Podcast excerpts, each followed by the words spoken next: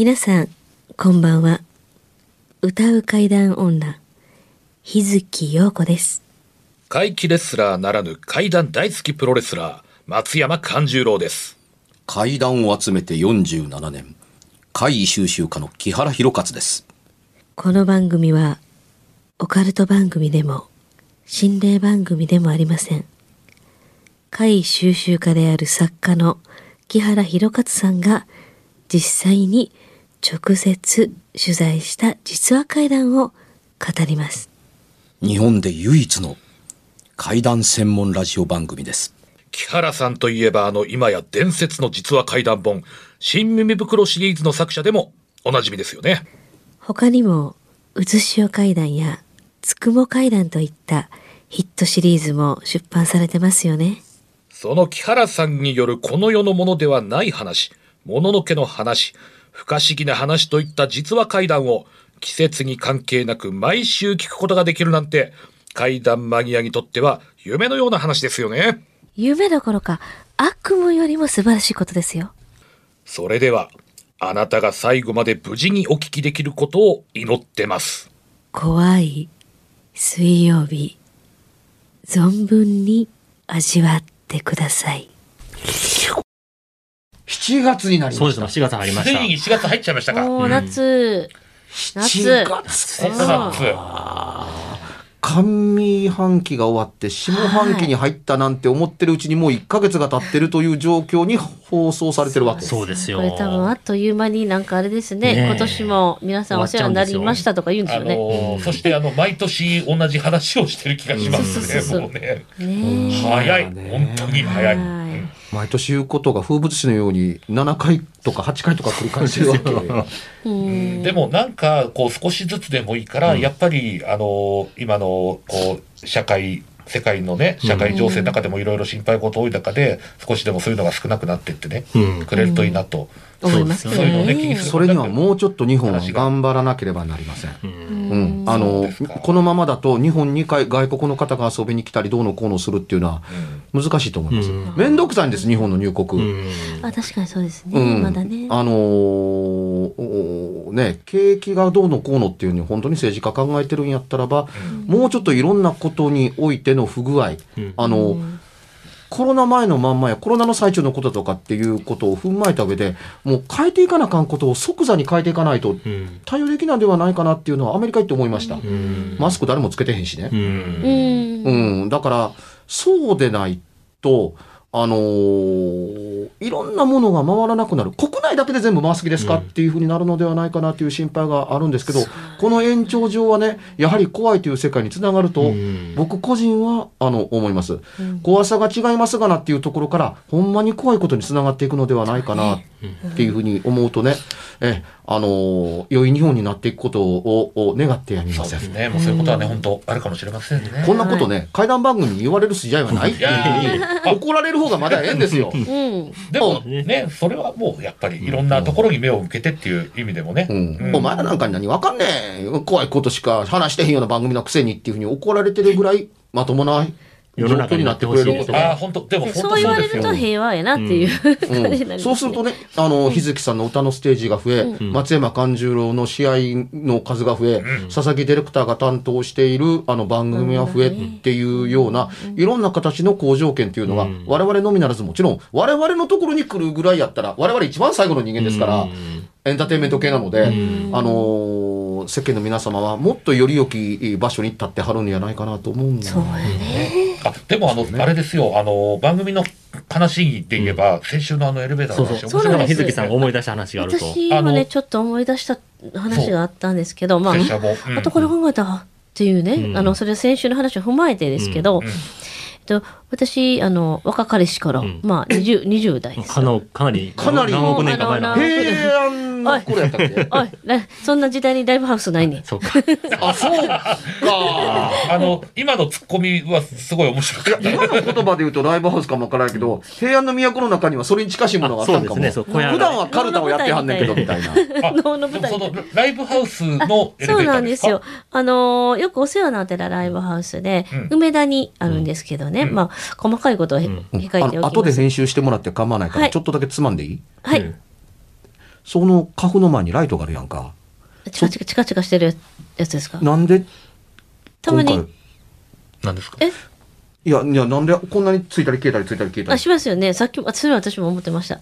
あれ？というのはありましたけど。これカフさっきもの上に上げたらずっとつきっぱなしになるはずやんか。そうですそうです。うんうんですよね。さっきも私一回気づきました。あなんか点滅してました。いや、うんあのね、今、今あの、エレベーターなしだからっていう話のついでで言うとね、誤作動は何でもあると思うけれども、今までなかったのに、今回の収録に限って、音には影響ないと思うんですけれども、今のチカチカは、全然気づかなかったです。あほんまに？一つ前の収録の時この一本あった。ああの時はスルーしたけれども、ほあらほらほらほら。このやめてこの話した時にこんななんのめっちゃ今何連発したやんうん見た見た私触ってないよ接触かな？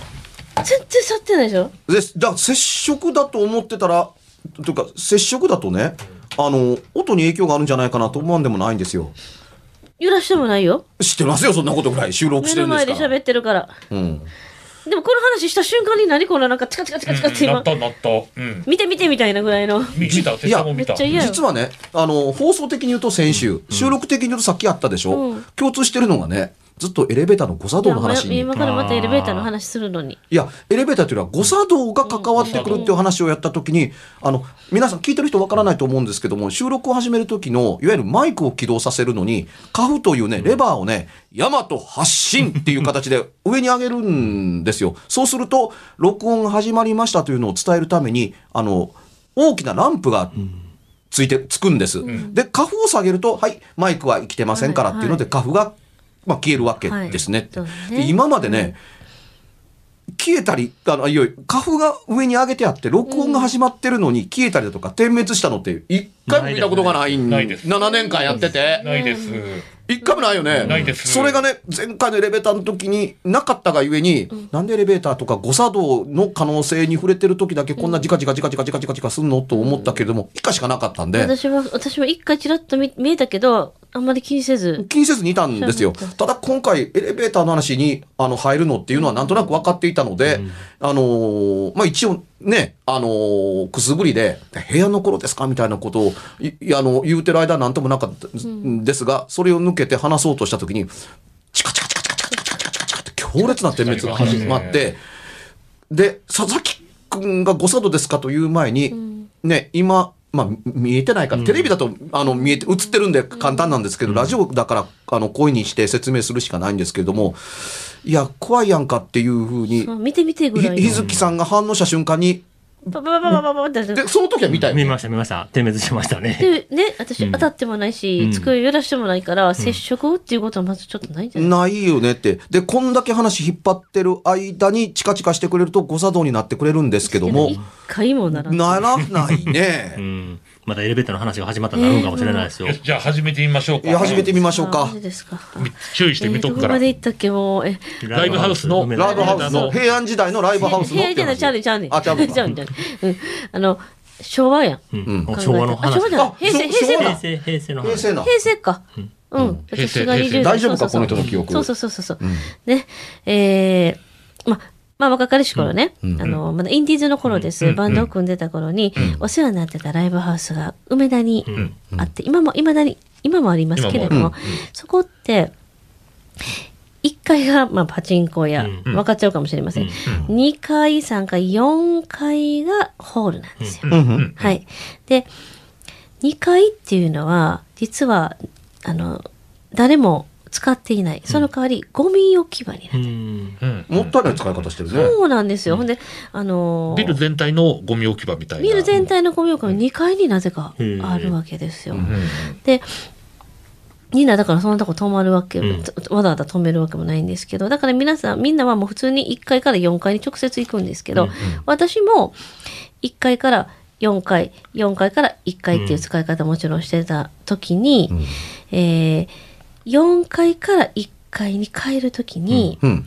2階だったんですけどね、あの、あの、2階にパッて勝手に止まって開いて、うん真っ暗ですよ、もちろん。あの、使ってないから。で、うっすらゴミ袋みたいなのが見えるかなぐらいの。で、ネズミがバーって入ってきたから、ん。むちゃくちゃ怖かって、うわーってなって、に覚えてる、余計に覚えてるわ、2階に止まったっていうことはね。うん。で、バーって出て行ってくれたから、その間にすぐもうバーって閉めて、とりあえず1階行ったっていう。で、これがね、2回ありま、2回は絶対ありました。あの、下、その2回目は今から下かちょっと覚えてない、どっちかは。だけど、また、4回か1回に行くときに、2回が勝手に開いて、うん。ネズミがバーって入って、これ2回、まだ入って2回、2回目めっちゃネズミおるんでしょうね、うんきっとね。もう恐ろしかったんで、違う意味で。だけど、ね、そこのオーナーさんに普通に、めっちゃ怖いわって言って、もうなんか2階のあのなんかゴミのあれって、勝手に止まって。勝手に開いて、そう勝手に開いて、あの、ネズミ入ってきて、もう、もうほんま怖かったわって言ったら、あ、ようあんねんって。うん。よそれで終わってたけど、うんさっき先週の話を聞いたら、おかしいですよね。ん押してもない。うん。で、ネズミがまさかエレベーターなんて押せるわけがない。勝手に開く。ネズミをびっくりしちゃってて入ってくる。ま、これこそ誤作動ちゃうかというような話やけどね。うん、でもこれ2回ありましたね。うん。うん。うん、まあ、ようあんねんっていうこところで。他にもあったんでしょうね。うんむしろ話の途中で2階でねっていうのと2回やってんっていうのを勝手に挟まれて あのなんで回数を先に言うねんその2回と2回ね、うんうんちょっとかぶりましたけれども、まあそういう経験ありましたけどね、もしかしたらどうなんでしょううんね。2回ともネズミが来るっていうのもすごいけど、ちょっとやっぱりあの今ふっとまたねその思い出したなんでかっていうのを言いますと、うん。だいぶ前に私話した、うん。あのちょっと火事にあっえ。て、あのあったビルです。ためちゃくちゃ安い2万ぐらいで済んだ。あの人が急にあのお水を変に飲み出したりずいぶん前に紹介しましたね。そのビルの4階のええ。トイレで、えあの、そのオーナーさんがあんまりね、水の音夜中にするな、2時とか3時、あれ？と思ったら、延々とその男の人が、そのトイレでの蛇口ひねって水をブワーかぶとって外にまで水がブワー漏れてたっていう同じビル。同じビルなんですね。同じビルなんですよ。君が悪いと言ってんでは君が悪い気味悪いですよね。うん変なことばっかり起きてれあれですけど。まあ、誤作動っちゃ誤作動だとか、うんやっぱりその判別っていうのはなかなか難しいですね。あの、拙者も、うんあの、本当に、多分これも本当誤作動、オブ誤作動かもしれないですけど、うん飲み屋ビルで、うんえービル入りまして、エントランスがあります。2階、3階、4階まであるのかな。うんで、1階にエレベーターが2機ありまして、うん1機、2機。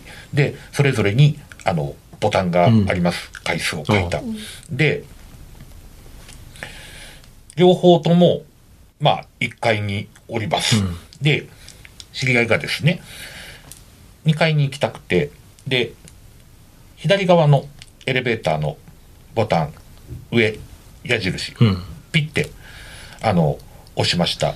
で、そっちのエレベーター、それぞれ独立してますからね、うんボタン2つあるんですよ。うんでね、そっち側だけ開くもんだと思うじゃないですか。うんええ2つ同時に開いたんですって。押してもない方のエレベーターも。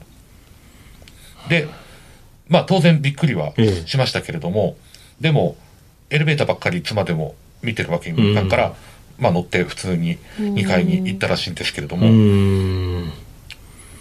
ていう、でも本当それだけなんですけどね。うん。はい。うん。あのそれならお同じく大阪の南にある、はい。昔テレビの CM でよう流れてた「んたらビル」っていうあの飲食の宴会とかどうのこうのっていうのがある、上がホテルになってる。お前そんなこと言ってたらどっか分からんけみたいなとこまで言ってますけど、そのホテルのの一部屋にね、ん。あのーまあこの世ならざるものが出るっていうので、え一晩泊まって撮影しに行こうってカメラ持ち込んで一晩中カメラ回すっていうことをやったことがあるんえ。うん。木原さんが。うん。おお、うん。うんあのー友人の桜井進っていうのと一緒に、うん。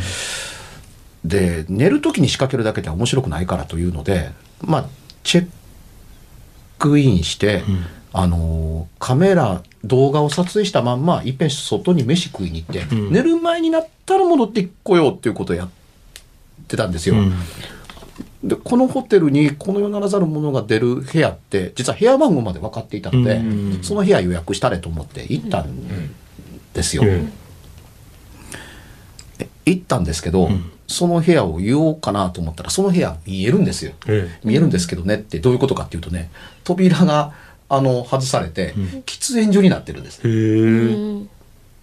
お部屋の扉外して、うんテーブルだけ置いてあって灰皿だけ置いてあるんですよって、うん他部屋なのに おかしくないですか、うん、おかしいですうん。ね。でついでに言うんだったら、ええ。あの部屋番号を指定しようにもね、ドアにつけてある部屋の番号って、まあ普通プリントされていたりなんかしたりするじゃん、埋め込めてあるとはとかっていう。これがね、スリット式に入れ替えられるようになっていて、ええ。あの、実は入れ替えられてるんですよ。え例えばその、えー、1号室、2号室、3号室、4号室、5号室ってなったりするでしょ、えうん。5号室から始まって、2号室になって、1号室だって、あの、あバラバラに。バラバラになってるっていうふうに。で、一個ぽっかりと、あの、一部屋が扉開けられて、あのーで、部屋の中に、あのー要するに風呂場という、があるじゃないですか。えありますあります。ね、その風呂場が、あのーどう言いましょうね、ガラス張りになってて、うん風呂場がそのベッドルームから見えるんですよ。うん。ドア開けたら真正面が、つまり、あの、ガラスになってて、向こうが風呂なわけです。うん。エロいね。うん、エロいですね。うん。それにね、んベニヤ板があってあるんですよ。ベニヤ板。いかにもな。いかにもね。ええで、きで、部屋の中のもの全部取っ払って、テーブルがドーン、長テーブルがドーンとやって、灰皿が2つ3つ置いてあっえて、みんなここでタバコ吸ってるんですよ。え部屋でもちなみにタバコが吸えるんですけどね。あ部屋でもタバコが吸えるホテルで、喫煙ルームをいきなり途中謎ですね。だからわざわざそこに行って吸わなきゃいけない理由がね、よくわかんないですよね。で、その、その喫煙室になってる部屋に泊まりたかっあたら、見たら喫煙室になってるって玉開けて、おい、部屋やめてるぞ。っていうと、しょうがないから、あ、空いてる部屋はこれちらでございますって鍵渡されたところに、あの、泊まらざるを得なかったっていう経験が、まあ、あのーあったりするんですよ。んもちろんそのビルは、あのーね、ビルのホテルですけども、あのー事件があったりやとか、あのー人がお亡くなりになる事故があったりするっていう事故があったりするので、まあ、ある意味由緒があるっていうところだったりするんです。結構その、なんか、誠か否かいろんなのは、こう、聞きますね。飛び交ったりとかね。あのー、南のことに詳しい人だったら誰でも知ってる、っていうか、大阪に詳しかったら誰でも知ってるビル、誰でも知ってる、ご存知のビルなんですけども、うん。で、えー、1階が、あの、飲食ができるう店だったり、2, 階の飲食ある程度できたりするのかな？まあ、ほ、ほぼ、全部伸び屋と言ってもいいんですけど、うん。スナックとかバーみたいなとこだったりするんですけども、でそこで、あのーまあ、飯を食いながら、ん。あのーこのビルだとかに関わらずなんかあった話してて、話聞かせてみたいなことを言ってたりし,、したん、まあですよ。えで、あの、ホテルは12時までには戻ってきてくださいねって鍵渡されてるんです。あの、フロントいなくなるので、ああの、12時に来たら鍵を渡しますっていう形で、あの、出てたんで、そろそろ12時近いから、あの、出ようかっていうんでて、だからお客、途中から増えてきたお客さんも店の人も含めて、いや、キラさんありがとうございました。桜井君ありがとうみたいなこと言って出てくれて、いやいや、この上に泊まってるからっていうふうに、あ、いやないですかって言ってみんな見送りに来てくれて、うん。で、出て、で、エレベーターの前に来て、エレベーター押そうかなと思った時に、あの、お前に紹介したお便りと同じです。あの、2台エレベーターがあって、いわゆる A エレベーターと B エレベーターがあると思ってください。実際に2つあるんで。うんいやー、ここは今日はありがとうとかっていうふうに言うて話してる時に、チーンという音がしたので、お、エレベーターがちょうどついたわって、2つバーっと開いて誰もいないんですよ。で、その、上に登るとか下に登るボタンっていうのまだ押してないんですよ。ええあ、押す前に。そう、誰も呼んでないのに、うんな、誰も呼んでないのに降りてきて、ので、あの、二人いて同時に開いてるわけです。うん。後ろにいつも使ってる人らが言います。え、同時に？要するに、まあ昔のエレベーターやから、まあそれ互い違いじゃなくって、同時に来ることもあるかもわからんけれども、そもそも呼んでへんねやんか。で、降りてきて空いてるんやったら中から人が出てこなあかんねん。ね古いエレベーターであるがゆえにです。うん。で、いたずらで一人でやろうかと思ったら一人じゃできないんですよ。二つ同時にチーンって開くのって。で、上に上がってホテルの部屋に泊まる人間って二人やから、うん。おい、どっちに乗る？って言って、木原さん一人一人乗りましょうかっていうね。勇気ある。いや、うん俺ちょっとそれは嫌や。いやいやいやいやね、そうや。あの、はい、お帰りって言わんばかりにチーンと開いて。だって、今まで賑やかに、いやー、なんか、勇気ありますねとか言って、いや、あんなもん、お前階段やってるわけやからなーって、チーンと開いて二人見たときに、後ろ黙ってるんですよ。これどういうこと、こういうことあんのって言ったら、え初めて見ましたっていうふうに。どうします？人数二人でエレベーター二つ、両方開いて、どっち乗るんですかってに、どっちに乗るかっていうか、一人一人乗るっていう選択がっていう、わちゃわちゃがそこにあるわけですよ。閉まってくれへんねん、このエレベーターが。え気持ち悪って、閉まらへんで、入るの待ってんでっていうふうに言うたら、ガーッと閉まっていくっていうことがあってね、怖かったぜひ一人一人に乗ってほしかった。え。うん、乗ってほしかったですね。うん、で、ん古いビルやから、ん誤作動ということでっていうので、この番組でで話すほどのことではないかなと思ったけど、まあ、かんちゃん、ようこちゃんの話を聞いたら、いや、それやったら自分の体験は一言言っとこうかな。なんか意外にあるんですあるね。かもしれない。まあ、出会う頻度が高いからっていう言い方も正しいとは思うんですけどよもね。く。使う、まあよう使うからねエレベーターやから。ねうん。ただこういう話もそうですけども、あの、もちろん放送配信でなければ、はい名前言うてます。ああようこちゃんだってそうです。あのライブハウスやビルの名前言うてると思いますっていうところに、放送と配信が難しくて、ライブだとあの自由度が高いですよねっていうのって、こういう系列には多いですね。うん、まあ、あの、雑居ビルだとか、そんなね、あの、名もない一つの建物だったらあれかもわからないけど、やっぱり、たくさんの人が使う名前の知れたものだったりすると、リアリティが余計増すっていう話だったり。あとは、まあ、たごく短時間とはいえ、密室になるじゃないですか。ええあの、狭い。うん。なんかそういう中で、人の、この、なんていうんですかね、精神うんになんか影響したりとか、そういったこともあるんですかあね。兵所恐怖症みたいな、さあ、なんというかね。なんとも言いませんけどね、ただね、時代として変わっていくのもあるのかなと思ったりするんですけども、現在の新宿都庁、ええ。うんうんうんうん。都庁ビルが建ってる、んあの、あの、途中、新宿の建ってるビルって、あの、新宿に昔浄水場があったんですよ。その浄水所の広大な土地を、あのー上に、あの、新宿都庁が建ってるんですね。まあ、む昔できた浄水場そのままやってるから何かあったかと思えないんだか、思えなかったりするんですけどもね。あの、電子戦隊電磁版のオープニングとかエンディングか何かにもつわあの使われたりするっていう場所だったりするんですけど、っていうとこですけど、この新宿都庁が出来上がりたての頃、えし1階の都庁の上に上がっていく、まあエレベーターですけど、上に上がっていくっていうのはすいません。ひひひどい言い方ですね。あの、ただし下向きはないんです。けども、あの、一人の女性が乗っていくので、ああ、ちょっと待ってくださいっていうふうにえして、閉まらなかったので、ああ、よかったって中入って、おありがとうございましたって言ったら誰もおらへんかった。待ってる、都庁ビルですから、え。え夜中の稼働はほぼないんですあよ。すねお役所ですから。ぜぜもちろん残業されてる方もいいいたりする場合もあったりするからっていうところですけども、あのーにしても、昼日中の目撃しかないっ。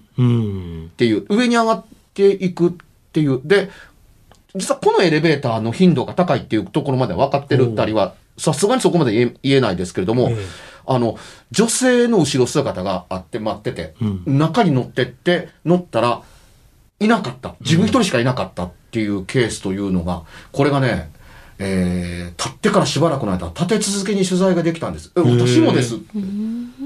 私もですっていう形で、取材ができたにもかかわらず、途中からプツッとなくなるんです。あら。で、今はね、んえ、新宿都庁のエレベーターに、人が乗ってて誰もいなくなる初耳ですねっていう人多いと思いますけども、へー立ったばかりの時には多かったんです。なんやろ。なんでしょうね。ねで、少なくても、今もそうですけども、あの、えというか、都庁の話なん、東京都庁の話なんてちょっと取材ができてな、あの、聞いたことがなかったりするんですけど、最初出来たての頃は僕の耳に、ちょっと聞いてもらえますっていうほど、エレベーターの、んに入っていく一人の女性の目撃談っていうのって多かったんですよ。へえ。これが発展性がないので本に載らなかった。あ確かに。おるだけ、おるって消えるだけなんですね。うん。で、体験者が別々バラバラ、全然あの共通性がなかったりするんで、うんしかも、ひょっとしてこのエレベーターですかって言ったら、え、どうしてご存知なんですか、ってエレベーター1個ってことないから、ね、ああ。はいはい都庁ですから。あーそうかそうかそうか。うん。どうしてこのエレベーターなんだろうなっていうのがあったりするっていう。これはね、エレベーターの回だったりするかもわからないけど、エレベーター由来ではないっていう回ですね。そうですね。まあ女性が、にそうですこねう、メインというか、うんねうんですよね。でも新宿都庁の前は浄水場やったやんか、うんっていうふうにみんな思ってるから不思議がって話すわけですよ。うん。何にもないですよねっていうふうに、そそれほど何かあったら起こるんじゃないんですよっていう説明には便利な話。まあ、浄水場ができる前は何やったんやっていう話まで突っ込むんやったらば、この日本で人が死んでない土地があったら教えてくれ。そうですね。えそうですよね。もうそれはもうね、あの北アルプスの、あの、峰々って言われると、まあ、それはまあ、昔は人住んでへんかったやろなと思いますけど、ええおおよそ、あの、昔人が住んでへんかったところまで人が住んでるわけですから、おおよその場所で人は死んでます。もちろん戦争もあれば災害もあったりすれば、なおのことやったりするからっていうとこあったりするので、そこまで遡るんやったら何でもありですよねと思うから、そう簡単に、あの、人の死そのものを由来とする怪話っていうのは、あのー結びつけるべきではないっていう根拠になったりするんですけども、それにしても、目撃されてるんやったらずっと目撃されててほしいな。そうですね。継続してほしいですね。それでしょ、うん。何かそれがあるんやったら。なそれがねっていうたまたま都庁で関係のあるという、あのー職員なのか業者なのか抜いときますけれども、っていう人にきあのにあのーある時あって、うんこんな話聞いたことありませんか？って言ったらいや聞いたことないですね何回か恵まれたんですけど、つまりどっかでプツッと切れてるんですうよ、ん。なんかでもプツッと切れるなら切れるで、その、その理由がなんかやっぱ気になっちゃいますよね。何かしらなんかきっかけがだからないのかなと思ってしまいます会ね。議って、う同じところにずっといるものと限ってない。移動するっていうというか。話と、うん、だから、突然起こったんですっていうのと同時に、突然なくなるっていう話っていうのあが、ー例えば新耳袋の真骨頂やったりするわけです。はいはいはいはい。オチがないんじゃないんです。んなんで始まったか分からへんけれども、困ってたらなんでか分からんけどなくなったっていうことがうん多いわけですよ。ゲリラ的に起こる可能性も。まあね、んだからまあ、ゲリラ。的ですよね、ゲリラ言うなればね。まあね、うんだから、ゲリラあの会を土地に由来せずにっていうふうになったりするのっていうのは、なんで起こったか分からへんっていう。で、それ後そうなったんですかって。いや、それがね、それっきりなんですよ。うんううんんっていうこともあったりするわけだから、あの、会って途中で切れるのって不自然ですよねっていう言い方もありますけども、あのーなんで始まったんでしょうっていうのも不自然だったりもするんですけれども、うん。なんで途中でなくなるんでしょうねっていうのも不自然だったりするから、というか不自然の謎が解けるぐらいのとこまでいったらもう追い詰めた。あ、そうですね。会議を追い詰めたってことね。ということになら、な、なるのかなと思ったりしますっていうとこですけども、うん。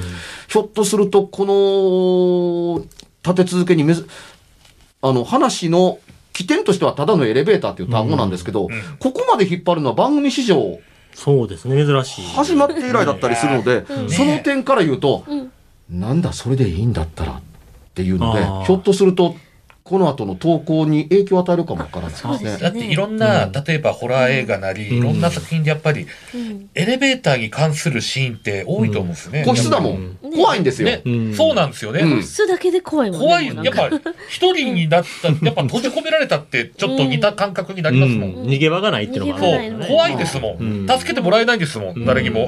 で普通に考えて、ええ街中で日月陽子さんと会いました。はい。ね、あの、ね、ビルから出てくる日月陽子さんと会いました。これは怖くないですけど、んエレベーターがガーッと開いたら日月陽子さんがいましたって。あこあそれちょっと怖いい。です。はい追い詰められてエレベーターの中でも二人きりになったらね、やっぱり怖い。もう告知行こう。あ、そうか。すごい無理、無理やりでしたね。えーっとね、8、はい、8月7日に、えー松山勘十郎のですね、はい大衆プロレス松山座の、えー本公演が大阪の生野区民センターで、3時からございます。はいえーチケットは絶賛発売中ですので、はいえーぜひぜひ松山勘十郎で検索していただきますと、ブログやツイッターといろいろ出てきますのでね、何らかの方法で、えーどんな形でも結構です。コンタクト取っていただいて、会場でお会いできたら嬉しいです。見に来てください。うん。私、日月陽子は、ひらがな3つの点々の方の日月陽子です。いろいろね、あの、イベントなども増えてきてると思います。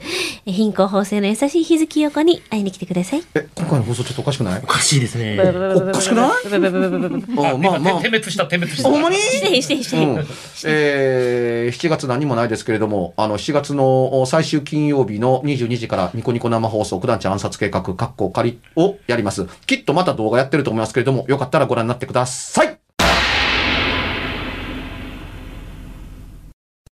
番組では、別冊怪談ラジオを販売しております。ちょっと普通の地上波のラジオでは放送できない僕の体験を、あの、語っています。二度と本の形でまとめるつもりのない話が入っていますので、ぜひお聞きになってくださればと。どうやったら帰るの？詳しくは、ラジオ関西の怪談ラジオのホームページをご覧になって、ぜひともお買い求めいただければと思います。今夜はいかがでしたでしょうか？何もなければいいんですが。え？ちょっと、あなたの後ろ、誰ですか？番組ではお便りや感想のほか、あなたが体験した怖い話や、あなたが聞いた身近な人の不思議な体験、また怖い写真や曰く因縁のあるものなどもお待ちしています。メールの宛先は、階段アットマーク jocr.jp、k-a-i-d-a-n アットマーク jocr.jp。ファックスは078-361-0005、078-361-0005。おはがきは郵便番号650-8580、ラジオ関西、階段ラジオ、怖い水曜日まで。ぜひ、本物の怖い話を私に教えてください。お相手は、歌う階段女、日月陽子と、怪談大好きプロレスラー松山勘十郎と、そして階段を集めて47年、木原博一でした。それではまた来週、お耳にかかりましょう。この一週間、あなたが無事でありますように。